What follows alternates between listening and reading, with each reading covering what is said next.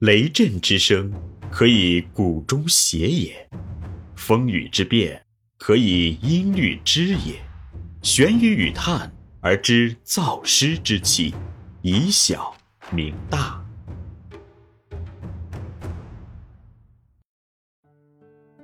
幼儿刚出生就和环境发生着最密切的联系，然而只有优质的吃和用，对幼儿成长而言却并不足够。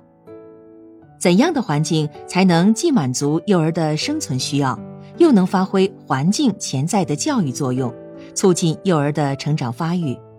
欢迎收听玄宇文化独家出品的《幼儿园环境与教育》，作者闫水金。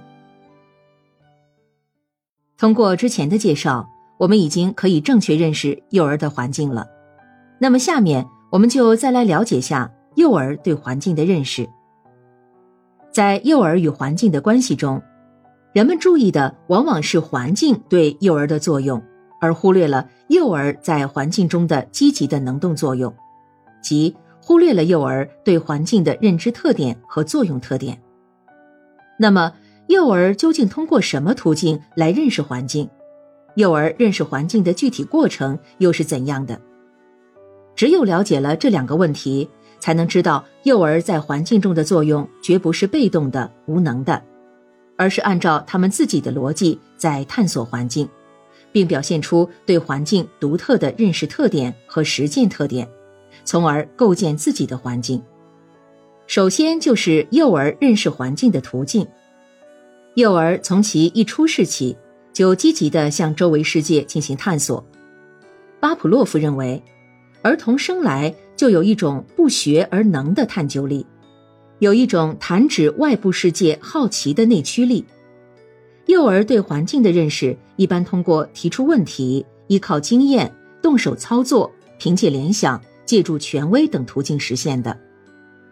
提出问题，幼儿几乎对一切都要问个为什么，而且是一个问题连着一个问题。只要成人有兴趣，他可以一直问下去。可以说，幼儿对环境的认识往往是通过对成人的提问而开始的。据皮亚杰对学前儿童的语言分析，其中至少有百分之十五是属于提问性质的。